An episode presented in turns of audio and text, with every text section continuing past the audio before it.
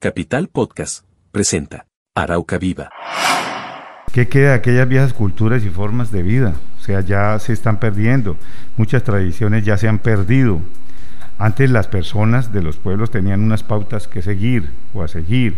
Su día a día giraba en torno al encuentro entre personas y eso ahora se ha perdido, aunque es una pena, ¿no? Realmente da pena, tristeza eh, ver cómo se ha perdido tradiciones que, son, que sería bueno que no desaparecieran, como aquellas que, eh, que nos recuerdan eh, historias mágicas.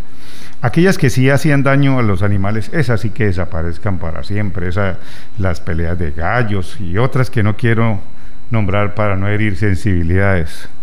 Se dice que antiguamente se tenía mucho respeto a los espíritus.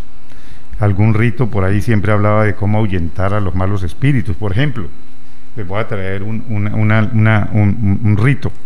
Las ancianas de los pueblos cuentan que antiguamente se le ataban, y perdonen la expresión, pero así era el, rito, se le ataban los huevos al diablo. ¿Cómo se sí? ¿Cómo se le ataban? Para, para, encontrar algún, o sea, ellos ataban, para encontrar algo le ataban los huevos al diablo, mejor dicho, para encontrar algún objeto perdido. Para ello ataban las esquinas de un pañuelo si no eran propiamente las del diablo, y lo mantenían así hasta que encontraran el objeto perdido. Entonces ya le podían soltar lo que sabemos al diablo. Aquí en Arauca, recuerdo una leyenda, siempre la he tenido, es más, alguna vez hice un diseño eh, urbanístico con este, con este tema, en la Madre Vieja, que lamentablemente hay un señor allá que no deja hacer nada, un líder comunal, eh, eh, que cuenta que en épocas no muy lejanas se habla eh, en, Arauca de la famosa serpiente de siete cabezas. Según la tradición, este ofidio monstruoso tenía las cabezas en la Madre Vieja, que es una laguna que todos sabemos con vegetales y desechos, lamentablemente ya muy contaminada, donde las babas y otros acuáticos son mudos personajes de los grandes misterios que han tenido lugar en esta laguna, la Madre Vieja. La punta de la cola se encuentra justamente en el altar de la iglesia de Santa Bárbara. Cuenta la leyenda que cuando la serpiente se remueve, o se remueva, mejor dicho, invirtiendo su posición, o sea, pasando la cabeza para el altar de la iglesia y la cola para la laguna, eh, cuando eso suceda, se va a producir inevitablemente el hundimiento de la iglesia Santa Bárbara de Arauca. Eso se, se cuenta. Y, sí, es un mito, que son ¿Qué pasó con esas historias? ¿Dónde están? Dicen que para sacar la serpiente hay que tirarla un Viernes Santo, hay que tirarle un ramal de anzuelos con siete niños sin bautizo. Eso dice la, leyenda. Es frecuente escuchar eh, eh, eh, decir al hombre araucano, el forastero bebe de las aguas de la madre vieja, se queda para siempre. Y se queda para siempre.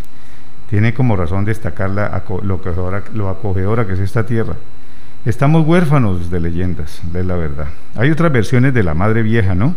Que dicen que en la laguna de la Madre Vieja, ubicada detrás del Colegio Nacional Simón Bolívar, en Arauca vive desde hace muchos años un ofidio culebra enorme que tiene siete colosales cabezas, una de las cuales, la más grande, está en el fondo de la laguna. Es muy parecida, es muy parecida esta, esta leyenda, pero la cuestión es que hoy he querido mm, poner en previso a ver qué pasó con las leyendas. Ya no hay mitos, los mitos son de otra índole, son demasiado ficticios, o sea, ficticios no, son demasiado superficiales y hemos perdido esa buena tradición de contar historias urbanas, más que todo urbanas, lo digo, en las ciudades.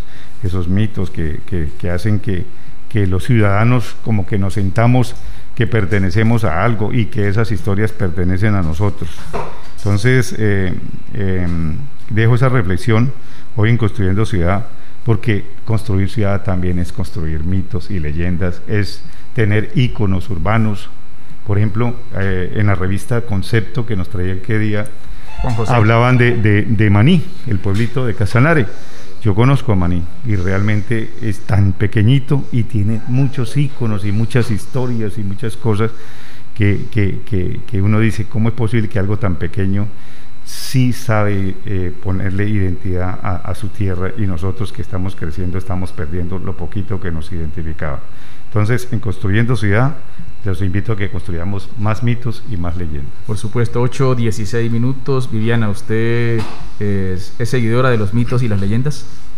Eh, pues digamos que hace muchos años y sobre todo en el campo, yo soy muy, muy llanera, como que se escuchaban mucho, pero en la actualidad pues ya no, ya no tanto. Ya no se construyen como esas que historias. Volví a pensar en eso ahora que, que tú lo decías, ¿no? Ya como que no, no hablo mucho de eso. Y no se escucha mucho, pero cuando era niña sí lo escuchaba mucho. Sí. Eh, lo que dice Viviana es cierto y yo Juan Carlos yo diría que es la causa para que hoy en día no haya tantos mitos y leyendas precisamente es esto, la tecnología. Miren, en la costa sí hay muchos pueblos con mucho mito, ¿no? Sí, señor, más que todo en La Guajira, demasiado. Usted va a La Guajira y cada pueblito tiene su, su historia o su mito o su leyenda.